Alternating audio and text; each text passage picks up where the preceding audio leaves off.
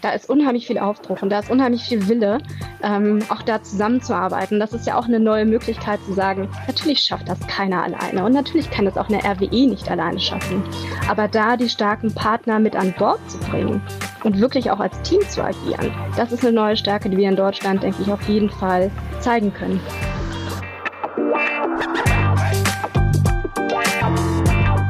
Die Wirtschaftsreporter. Der Podcast aus NRW.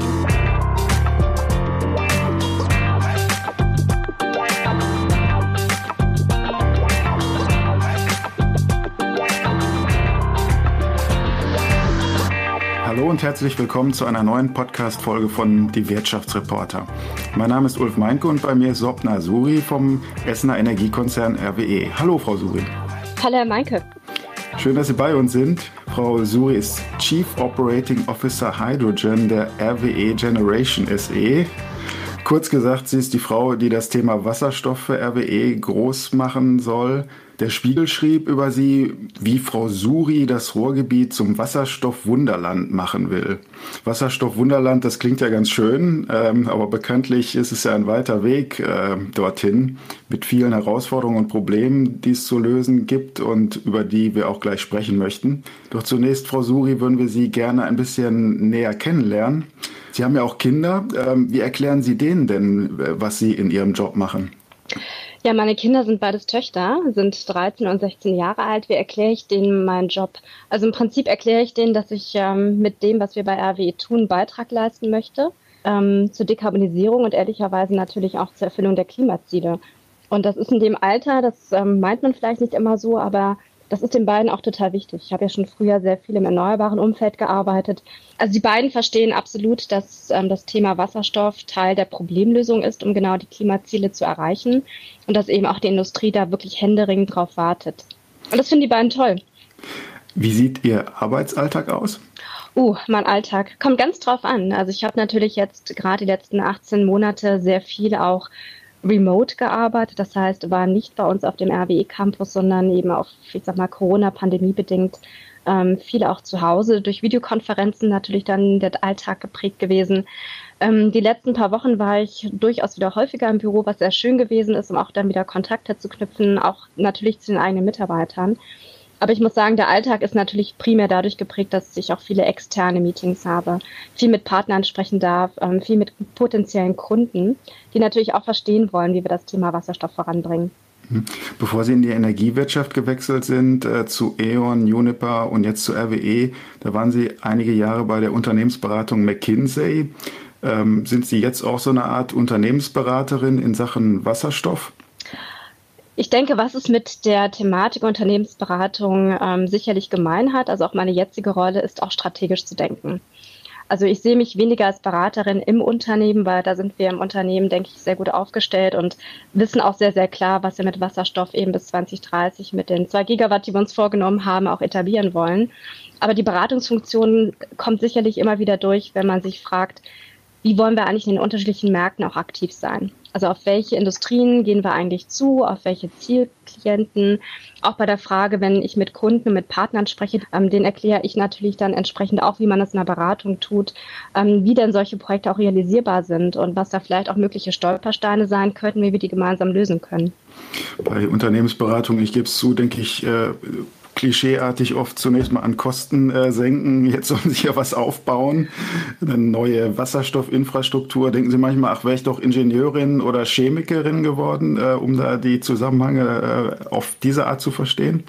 Überhaupt nicht. Also tatsächlich, ähm, als ich mich damals für die Wirtschaftswissenschaften entschieden habe, fand das mein Vater nicht ganz so klasse. Er selber ist ja auch Ingenieur gewesen und meinte, ehrlich hätte ich ja was Richtiges studieren sollen. Aber ich muss sagen, dafür haben wir ja die Perspektiven im Team. Also ich habe im Team eine ganze Menge von Ingenieuren, eine ganze Menge von Wirtschaftswissenschaftlern, eine ganze Menge von Regulierungsexperten. Und ich glaube, es ist genau das, das Ganze zusammenzubringen. Ähm, ich, sehe da meine Rolle eher als derjenige, der das Ganze orchestriert, Impulse setzt und natürlich auch manchmal einfach dumme Fragen stellt. Und da hilft es durchaus nicht ganz, der tiefe Experte zu sein, weil man einfach einen Schritt zurücktreten kann. Ja, dumme Fragen stellen, damit kenne ich mich auch aus. Da mache ich mal gleich weiter. Also Wasserstoff äh, wird ja gern als Champagner unter den Energieträgern bezeichnet gekennzeichnet, teuer, exklusiv.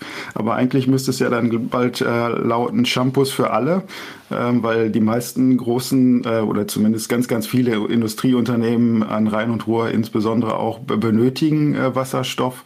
Äh, Shampoos für alle, ne, wird man erstmal denken, funktioniert nicht. Ne? Aber wie, wie soll das, ähm, also wie sehen Sie das? Äh, kann man Wasserstoff äh, günstiger bekommen? Absolut. Und ich würde auch gerne mich vom Shampoosbild wegbewegen. Also der Wasserstoff sollte eher einem Art Leitungswasserbild entsprechen. Ähm, das kriegen wir hin. Also natürlich stehen wir jetzt ganz am Anfang. Also im Sinne von, wir haben noch keine großskaligen, industriell ähm, großen Elektrolyseure gebaut. Ähm, das heißt, das ganze Thema Kostenreduktion, Kostendegression, das ja typischerweise dann kommt, wenn man Anlagen in großen Kapazitäten herstellt und natürlich große Volumina produziert, da, das wird noch alles kommen. Ja, das ist genau das Jahrzehnt der 20er, wo dies stattfinden wird. Und das wird aber auch ein ganz, ganz wesentlicher Bestandteil dafür sein, dass wir solche integrierten Projekte, wie wir das bei der RWE machen, um genau dann die Industrie dann zu versorgen, im Sinne von Produktion, Transport und natürlich dann auch Verbrauch durch die Industrie, Teilnehmer entsprechend darstellen. Also genau das Thema Umsetzung. Und dann wird auch der Wasserstoff wettbewerbsfähig sein. Ähm, aber klar, aber natürlich haben wir jetzt sicherlich ein paar Jahre vor uns, wo wir alle darauf angewiesen sein werden, dass, ich sag mal, die entsprechenden politischen und regulatorischen Rahmenbedingungen auch bestehen um genau dann auch den Industrieabnehmern zu helfen, diese Kostenlücke zu decken. Weil die kommen ja heute irgendwie von Erdgas, die kommen von anderen fossilen Erd, ähm, also Trägern, teilweise kommen die von grauem Wasserstoff und da haben sie natürlich eine Kostenlücke, die erstmal nochmal gedeckt werden muss. Mhm. Vielleicht sprechen wir mal ähm, kurz über das ähm, Strategieprogramm, was äh, RWE-Chef äh, Kreber vor wenigen Tagen vorgestellt hat. Growing Green äh, heißt es, äh, grüner, größer und werthaltiger will RWE werden, hört sich natürlich erstmal alles schön an. Was hat denn Wasserstoff damit zu tun? Wasserstoff ist ähm, insofern zentral, weil es zum einen, ich sag mal, der logische nächste Schritt bei uns bei RWE ist, dadurch, dass wir schon auf der erneuerbaren Seite sehr stark investiert sind und ja auch heute einer der führenden Anbieter. Um grünen Wasserstoff zu produzieren, brauche ich genau dieses grüne Elektron.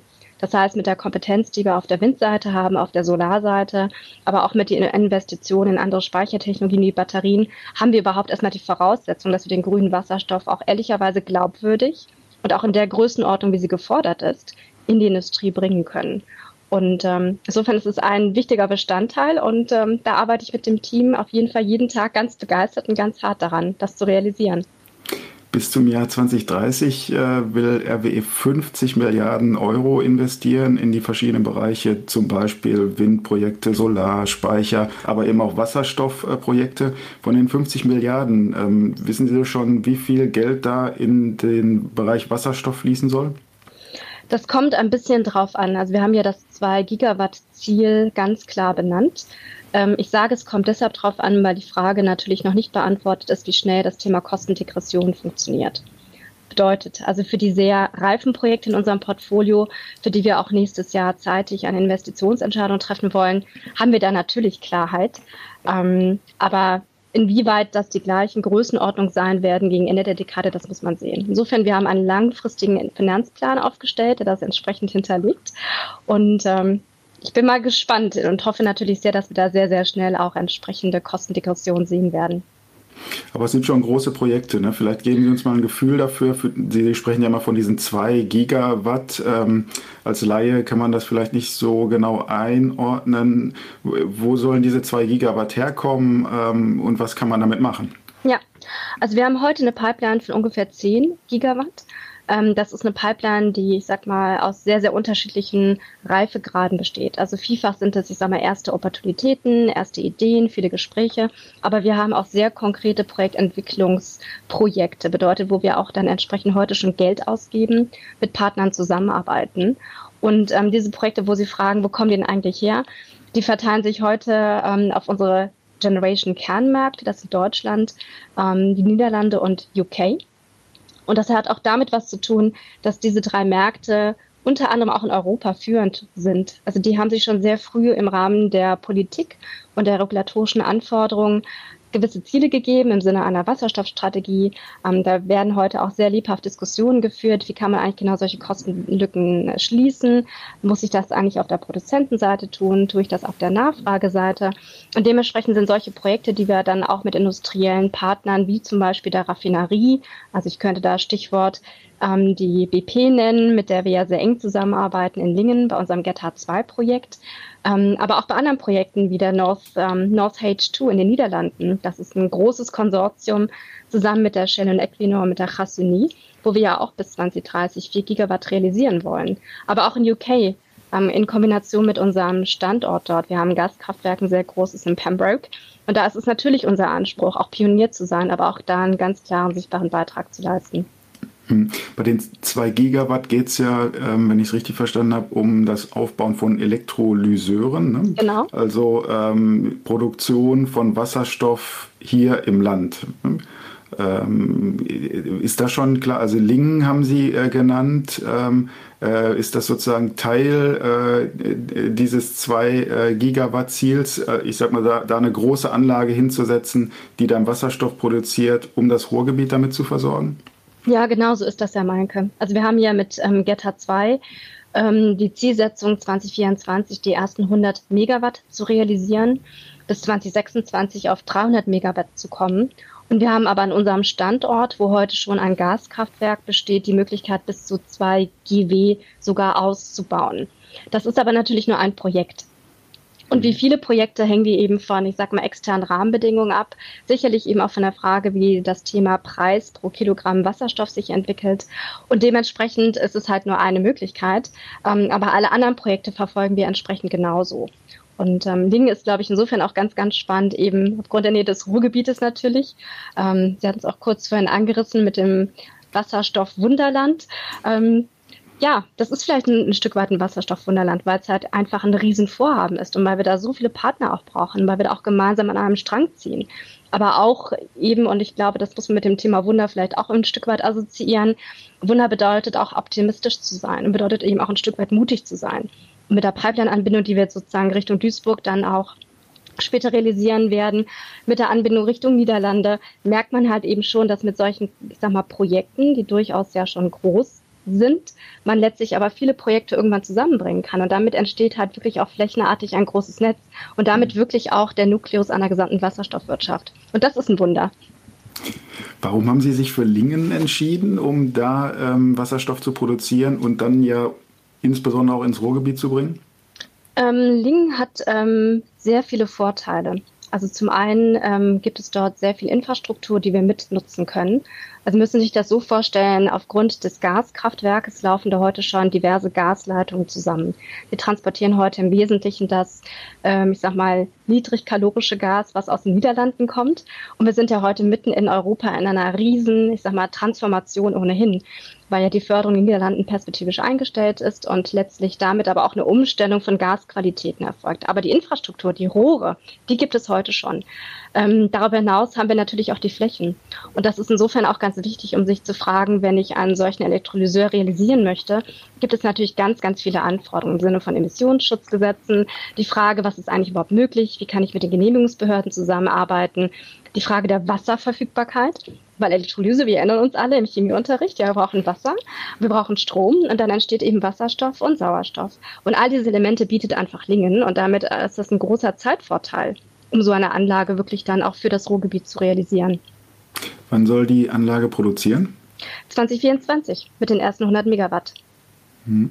Und ähm, das äh, ist dann auch direkt angebunden und könnte dann direkt ähm, ins Ruhrgebiet kommen und dann beispielsweise bei BP in Gelsenkirchen-Scholven äh, verarbeitet werden oder vielleicht auch in Mahl ähm, bei Ivonic äh, oder bei ThyssenKrupp, äh, um Stahl herzustellen?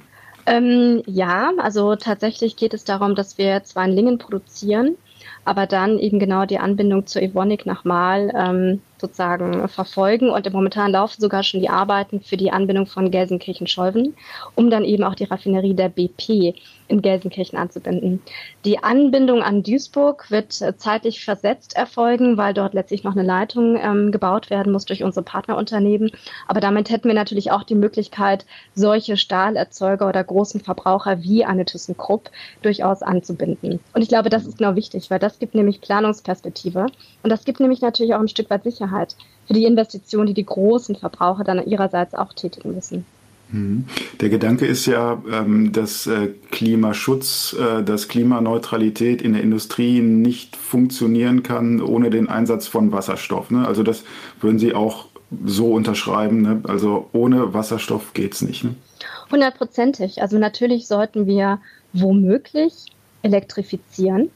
Aber es gibt einfach eine Vielzahl von Produktionsprozessen, wo Sie mit einem Elektroden halt nicht weiterkommen. Sie brauchen das Molekül. So, und auch heute werden Moleküle genutzt. Vielfach, sei es erdgasbasiert oder wenn ich sozusagen an ähm, Koksofenprozesse denke. Und dementsprechend braucht man eben auch im Sinne der Energieintensität das Molekül, also das Wasserstoffmolekül, um dann solche Prozesse dann auch voranzutreiben. Jetzt nimmt äh, ja auch der Staat äh, viel Geld in die Hand, äh, zumindest hat er das angekündigt. Es gibt da schon ähm, große Programme, äh, die in Sicht sind. Ähm, jetzt kann man sich natürlich denken als Außenstehender, RWE ist ein finanzkräftiges Unternehmen. Herr Kreber hat das ja nochmal deutlich gemacht, äh, wie stabil man im Moment dasteht. Ähm, warum äh, ist diese Anschubfinanzierung aus Ihrer Sicht überhaupt erforderlich? Ähm, das sind ja auch Steuergelder, die irgendwo herkommen müssen. Ja, ich finde, das ist eine ganz, ganz berechtigte Frage. Ähm, es geht nicht darum, dass wir nicht die Liquidität hätten als RWE. Und genau wie Herr Kreber richtigerweise betont, ähm, wir sind sehr, sehr finanzkräftig. Dennoch muss natürlich jede einzige Investition, die wir tätigen, entsprechend auch Profitabilitätsanforderungen genügen. Weil wir reden heute bei Wasserstoffprojekten, bei Elektrolyseprojekten über Projekte, die einfach noch nicht kommerziell sind. Bedeutet, wenn wir da einfach unsere Maßstäbe anlegen, so wie sie heute bestehen, bei Windanlagen, bei Solaranlagen, bei Batterieanlagen, dann würden solche Projekte im Sinne einer Investitionsentscheidung nicht getroffen werden. Und ähm, da gibt es in der Tat eine sehr sinnvolle Rolle des Staates, weil es im Endeffekt um große Infrastrukturvorhaben geht. Es geht darum einfach um die Befähigung, ja auch durch mal die Plattform zu stellen, nicht nur für solche Elektrolysen, aber letztlich natürlich auch für den Standort Deutschland. Und das ist einfach der Punkt, wenn es um die sagen wir, möglichen Förderungen geht oder Zuschüsse, die der Staat liefern kann, vielleicht auch durch entsprechende regulatorischen Rahmenbedingungen, um genau solche Investitionsentscheidungen überhaupt erstmal zu ermöglichen. Und natürlich, wir arbeiten darauf hin, und das ist ähm, unser ganz, ganz fester Glaube, wir müssen irgendwann natürlich auch genau solche Geschäftsmodelle haben, die sich selber tragen. Wir müssen marktwirtschaftlich funktionieren. Und das wird auch der Fall sein, aber erst, wenn halt entsprechende Kapazitäten da sind und die Kostendegression stattgefunden hat. Wir haben ja immer diese zwei Ebenen. Einmal äh, das konkrete Projekt, wir bauen einen Elektrolyseur und müssen das irgendwie finanzieren und dann dieses, was Sie als ähm, ähm, Regulatorik bezeichnen, also die Rahmenbedingungen, also sprich das Geschäftsmodell auf Dauer, das im Betrieb sich das auch, auch rechnet. Wenn man diesen Punkt mal nimmt, ähm, also da sind wir ja wieder bei dem Thema äh, Champagner äh, als Energieträger also, und äh, wann wird der Champagner zum Trinkwasser? Was, was muss sich da aus Ihrer Sicht äh, verändern, äh, damit das ja, Trinkwasserpreise werden? Also im ersten Schritt, ähm, weil Sie gerade die Betriebskosten, also im laufenden Betrieb angesprochen haben, braucht es sicherlich erstmal eines Anreizes für diejenigen, die den Wasserstoff abnehmen. Und wenn ich mal beim Beispiel nachdenke, nehmen wir mal vielleicht die Stahlindustrie. Die hat ja heute andere Alternativen. Das heißt, die braucht natürlich irgendwie auch einen Anreiz, dass der, ich sag mal, das Produkt, das sie da mit grünem Wasserstoff produzieren, ähm, auch wettbewerbsfähig ist weil die mit ihrem Endprodukt letztlich ja natürlich auch einen Weltmarkt bedienen. Und da gibt es Instrumente wie sogenannte Carbon Contracts for Difference, die genau diese Kostenlücke im Sinne der Betriebskosten auch schließen können und damit natürlich einen Anreiz bieten.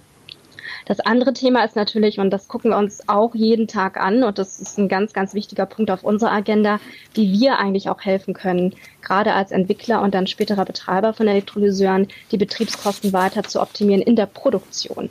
Bedeutet, ja, wir haben die Elektrolyse und da arbeiten wir sehr, sehr eng mit den möglichen Lieferanten zusammen, für die das natürlich teilweise auch Neuland ist. Die müssen ja auch erstmal automatisieren. Die müssen überhaupt von Megawatt, ich sage jetzt mal, Produktionseinheiten auf Gigawatt-Factories gehen. Aber dann gibt es natürlich auch Elemente, der Elektrolyseur ist es ja nicht nur. Da braucht man Wasseraufbereitungsanlagen, da braucht man eben die Gasinfrastruktur, da braucht man ganz viele Anbindungskomponenten, wo man natürlich auch nochmal Kosten rausnehmen kann. Und das funktioniert aber nur dann, wenn man lernt. Und man lernt, indem man eben große Projekte wirklich realisiert. Hm. Sind, ähm, das, das, wird ja deutlich ganz, ganz, ganz viele Einzelpunkte, ähm, die zu klären sind, um das äh, richtig groß äh, zu machen. Äh, es mangelt ja auch an äh, grünem Strom äh, in ausreichender Verfügbarkeit, äh, um dann auch grünen Wasserstoff herzustellen. Wir hatten auch Ivonik-Chef Kuhlmann hier mal im Podcast, der davon sprach, dass unvorstellbare Mengen an Strom erforderlich seien. Ähm, er selber ähm, sagt auch, schwierig, wenn man jetzt gerade aus der Kernenergie äh, aussteigt. In Lingen war es, äh, ist ja äh, ironischerweise sogar auch ein äh, äh AKW-Standort von RWE. Äh, denken Sie auch manchmal, eigentlich hätte man die Kernenergie gut gebrauchen können für dieses Projekt? Also ich meine, was wäre wenn? ich würde es mal so formulieren. Ähm, natürlich ist es eine Herausforderung, die erneuerbaren Energien jetzt schnell zuzubauen, aber es ist ja nicht unmöglich.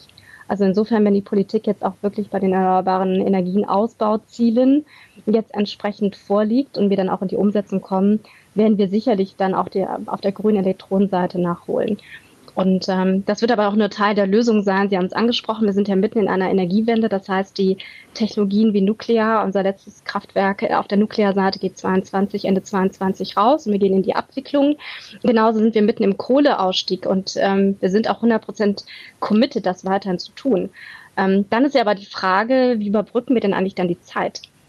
Sei es auf der einen Seite, weil natürlich mehr erneuerbare Energien mehr Schwankungen in das System bekommen, weil der Wind weht nicht immer, die Sonne scheint auch nicht immer. Und auf der anderen Seite braucht es natürlich auch verlässliche, ich sage jetzt mal, Backup-Kapazitäten. Und wenn das eben im, im, in Deutschland nicht mehr Nuklear und Kohle sein werden, ist das aber durchaus eine Möglichkeit, zum Beispiel auf der Gaskraftwerksseite zuzubauen. Aber natürlich nur dann, wenn ganz klar definiert ist und ganz klar geplant ist, wie solche Gaskraftwerke auf Wasserstoff umzustellen sind also sozusagen H2 ready zu machen, ähm, weil nur dann haben wir natürlich genau die Chance, von beiden Seiten zu kommen und dann eben auch die Klimaziele zu erfüllen. Ganz wichtig ist ja auch, ähm, die Energie von Standort A zu Standort B zu bekommen. Also jetzt gerade auch aus äh, Sicht von RWE, Sie haben große Offshore-Windprojekte in Planung. Ähm, also Offshore heißt auf hoher See, weit draußen. Das muss da angebunden sein. Da muss es auch äh, über Land noch getragen werden nach Lingen ähm, und dann äh, weiter transferiert ins Ruhrgebiet. Ähm, das dauert ja alles viel Zeit. Wenn ich mich recht entsinne, sagte der Kanzlerkandidat, Olaf Scholz, der vermutlich auch unser nächster Regierungschef ist. Vieles, was bislang sieben Jahre gedauert hat, müsste bald sieben Monate einfach nur dauern. Ähm, sind Sie da zuversichtlich, äh, dass das auch kommt? Es ist machbar. Ich möchte das gar nicht kleinreden. Es ist natürlich eine riesen Herausforderung, weil wir da sicherlich bei der Frage der Geschwindigkeit ähm, auf vielen Ebenen sprechen. Ne? Wir sprechen auf der Geschwindigkeit des Bundes, auf der Ebene, auf der Länderebene, auf kommunaler Ebene weil wir gerade bei solchen Anbindungsfragen, sei es eine Stromleitung, die gelegt werden oder eben auch Gasinfrastruktur, die umgewidmet wird oder vielleicht auch teilweise neu zugebaut werden könnte, man natürlich entsprechende Genehmigungsverfahren hat. Und ja, in Deutschland dauert dies im Vergleich zu anderen Märkten viel, viel länger. Also vielleicht nochmal so ein Beispiel genannt, wenn wir über Offshore-Wind sprechen, da sind wir in Deutschland eher bei mindestens sieben, acht Jahren oder sogar neun Jahren im Sinne der Entwicklungsdauer.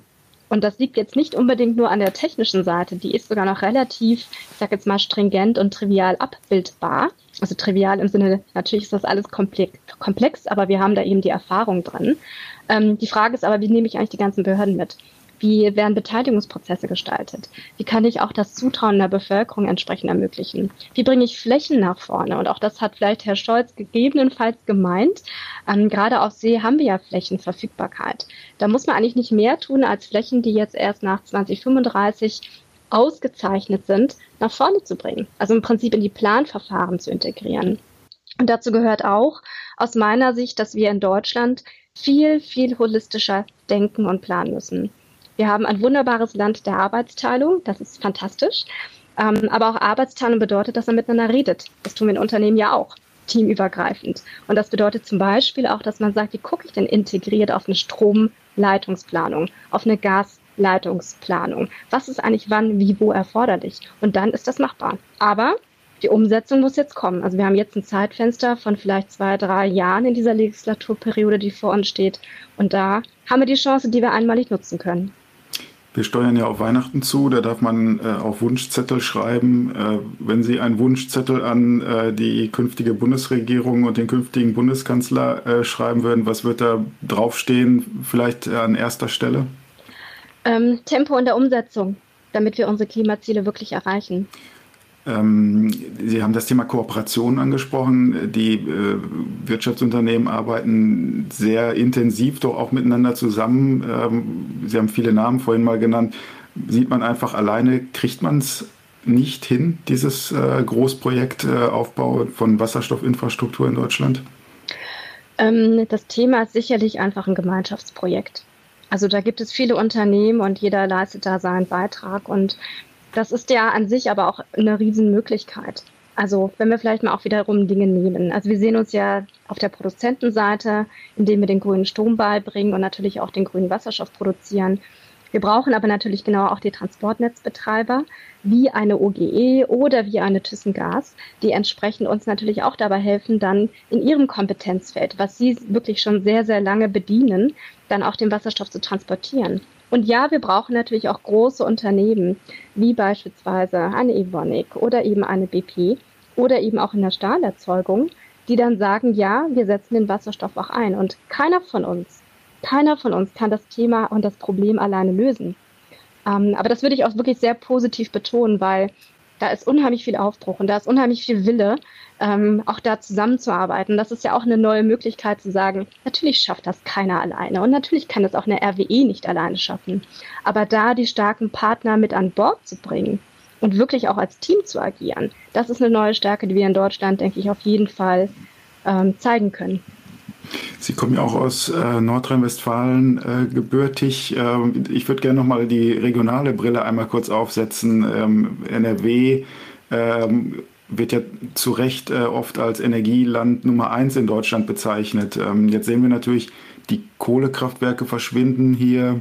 Insbesondere ähm, Gas ist äh, Übergangstechnologie.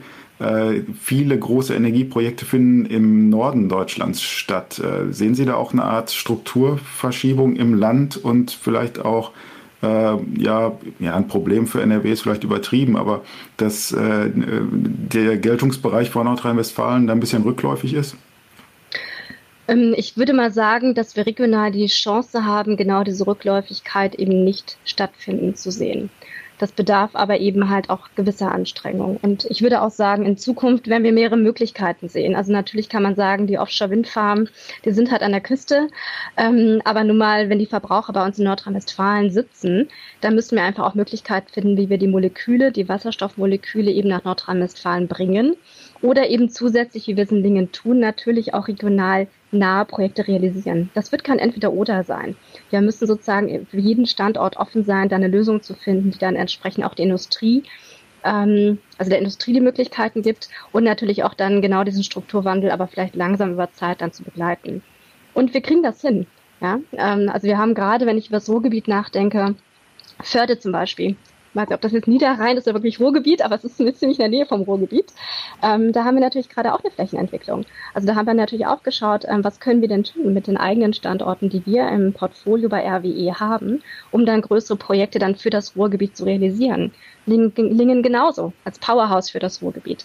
Und es gibt aber auch eine zahlreiche ich sage mal, eine Reihe von kleineren oder mittelgroßen Projekten, die dann vielleicht noch näher beim eigentlichen Verbraucher sitzen. Also insofern, das sind alles Puzzlesteine der Lösung. Ähm, und da würde ich mir jetzt erstmal keine Sorgen machen, dass die Industrie abwandert. Aber sie wird sich das natürlich kritisch angucken. Sie wird kritisch darauf achten, inwieweit die Politik jetzt auch wirklich ernst macht und eben genau das Thema Umsetzung jetzt kommt. Sie ähm, verbreiten ja ganz viel Optimismus, sagen, wir kriegen das hin. Ähm, Sie bewegen sich in einem Umfeld ähm, eines Konzerns, der, der, ja eine lange Tradition hat, ähm, vielleicht auch mal bestimmte Beharrungskräfte hatte. Also irgendwann hat man auch mal gesagt, äh, ja, wir brauchen äh, beispielsweise noch die Kernenergie länger und dann äh, hat man für solche Sachen gekämpft. Ähm, ich wollte mal auf sozusagen auf Ihr Umfeld und auf wie Sie sich wahrnehmen im, im Unternehmen. Also haben Sie manchmal äh, den Eindruck, äh, dass man da gegen Beharrungskräfte ankämpfen muss? Überhaupt nicht. Also wir sind selber in einer riesigen Transformation als Unternehmen. Und ja, ähm, da hat aber jeder Mitarbeiter seine Rolle, die er oder sie spielt. Ähm, die Beharrungskräfte sehe ich nicht. Also gerade die Kollegen aus der Braunkohle oder aus dem Nuklearbereich, die wissen absolut, was sie tun und mit welcher Verantwortung sie auch jeden Tag umgehen. Und das ist eine Riesenverantwortung, dort auch den Rückbau zu orchestrieren und das entsprechend mit Arbeitssicherheit, aber auch für die Mitarbeiter vernünftig abzuwickeln. Ähm, da gibt es auch keine Fragezeichen dahinter, dass man das dann plötzlich nicht mehr tut. Und ähm, zugleich haben wir ja auch ganz, ganz viele Kollegen, ähm, vielleicht gerade aus dem erneuerbaren Bereich, aber auch gerade bei uns bei der Generation, wo wir natürlich dann die Wachstumsprojekte vorantreiben. Aber ich glaube, das ist so ein bisschen auch die Schönheit von so einem Projekt, was wir bei RWE machen. Wir brauchen ja alle. Und wenn ich über Standorte spreche wie Lingen, da geht es nicht darum, ist das jetzt ein alter Standort, ist das ein neuer Standort. Die Frage ist ja nur, welche Technologie ermöglichen die hier? Und was können wir auch wirklich gestalten mit den Kollegen, die das dann auch zusammen mit uns machen wollen? RWE ist ja äh, traditionell auch so ein Feindbild ähm, von äh, Umweltschutzbewegungen. Äh, ich war auch bei vielen Hauptversammlungen, bei denen dann äh, Transparente ausgerollt wurden. Also das war noch das Mindeste oder sich Leute irgendwie ans Geländer gekettet haben, auch im Saal. Äh, sie äh, haben da ja offensichtlich keine Berührungsängste gehabt, äh, um in diese Branche zu gehen. Ähm, wie nehmen Sie das wahr? Ähm, Gibt es diese Fragen noch, auch wenn Sie vielleicht mit Bewerbern äh, sprechen, äh, die sich die Frage stellen, soll ich zu diesem Laden gehen? Also gerade bei Bewerbern und wir rekrutieren ja sehr fleißig, insbesondere im Wasserstoff und im erneuerbaren Bereich, ähm, sehe ich solche Fragen eigentlich weniger. Also die meisten, die sich natürlich dann auch für eine RWE interessieren, setzen sich natürlich mit der Geschichte auseinander. Die gucken sich natürlich das Portfolio an. Die gucken sich aber vor allen Dingen an, wo geht denn die Richtung eigentlich hin? Welche Perspektive bieten wir? Und das ist die Perspektive der Transformation. Und wir haben das ja, Sie haben es vorhin angesprochen bei unserem Kapitalmarkttag diese Woche mit Growing Green ist, sind die Weichen für die Zukunft ganz eindeutig gestellt. Und das ist eigentlich eher das, was Bewerber interessiert. Ja, die sehen halt, dass wir dort auch einen sogenannten Purpose, einen Sinn ähm, kolportieren und dass wir das auch wirklich ernst meinen. Ja, dass wir da auch wirklich harte Euros hinterlegen. Und ähm, am Endeffekt würde ich auch sagen, ich selber habe damals, als ich in die Energiewirtschaft gegangen bin, eben auch nicht die Berührungspunkte gehabt, weil ich der totalen Überzeugung bin, wenn man Lösungen bereitstellen möchte, muss man das Problem verstehen. Und gerade wir haben ja die Möglichkeit, genau diese Brücke zu bauen. Und ich denke, das gibt uns genau die Glaubwürdigkeit. Nur auf der grünen Seite zu spielen, ja, ist ehrlicherweise vielleicht auch ein Stück weit leichter, ähm, aber bringt auch nicht die Schwungmasse mit. Und ich finde, das ist eher eine Stärke als eine Schwäche. Welches Ziel haben Sie sich persönlich äh, gesetzt? Ähm, ich sag mal salopp, eine RWE-Chefin gab es ja auch noch nicht in der, in der Geschichte des Unternehmens. Also bislang hatten wir immer nur Männer äh, an der Spitze. Äh, Wird es Zeit mal irgendwann für, für eine Frau? Also das jetzt mal weg von, von Ihnen. ähm, also wir haben sicherlich beim Thema Diversity auch noch einiges zu tun, wobei wir gerade im Management-Team, also bei den Boardfunktionen bei RWE ja heute schon sehr gut aufgestellt sind. Wir haben ja schon 30 Prozent ähm, weibliche Kolleginnen, die solche Ämtermandate ausüben. Natürlich kann man immer noch mehr tun und ähm, ich denke, das werden wir auch tun, indem wir halt konsequent auf allen Managementfunktionen ähm, entsprechend auch für Diversität sorgen. Und das ist nur eine Frage, nicht nur eine Frage des Geschlechtes, ja, das ist auch eine Frage der Internationalität, das ist auch eine Frage der, der Altersdiversität, weil damit kommen auch unterschiedliche Erfahrungshorizonte zusammen. Und ähm, ja, da freue ich mich sehr drauf, in meiner Rolle hier als COO für den Bereich Wasserstoff für RWE meinen Beitrag zu leisten. Super, haben Sie vielen Dank, Frau Suri. Ähm, wir haben in der nächsten äh, Folge von die Wirtschaftsreporter auch einen spannenden Gast, auch ein Unternehmen, was sich in der Transformation befindet, nämlich die Warenhauskette Galeria, ähm, die vielleicht manchen noch besser bekannt ist unter Karstadt und Kaufhof. Ähm, äh, das ist der Herr Müllenbach, Miguel Müllenbach. Äh, mit dem spreche ich auch über den Wandel äh, dieses Unternehmens und dieser Branche. Ähm, haben Sie eine Frage an Herrn Müllenbach? Haben Sie etwas, was, was Sie interessieren würde? Also Transformation machen wir ja selber. Insofern fände ich es ganz spannend, von ihm zu hören, wie er seine Mitarbeiter mitnimmt. Also wie schafft er das, auch Begeisterungsfähigkeit zu erzeugen für die Transformation, die dann Galeria vor sich hat? Ähm, vielleicht kann er dazu ein paar Worte verlieren. Super, vielen Dank. Die Frage nehme ich gerne mit und reiche die weiter. Und ähm, Wir freuen uns dann schon auch auf die nächste Folge, aber wir sagen nochmal vielen Dank, äh, Frau Suri, dass Sie da waren. Vielen Dank für die Einblicke und vielen Dank ähm, Ihnen, dass Sie zugehört haben und ähm, bleiben Sie alle gesund und ähm, hoffentlich hören wir uns bald wieder. Dankeschön. Vielen Dank, Herr Meinke. Podcast der Walz.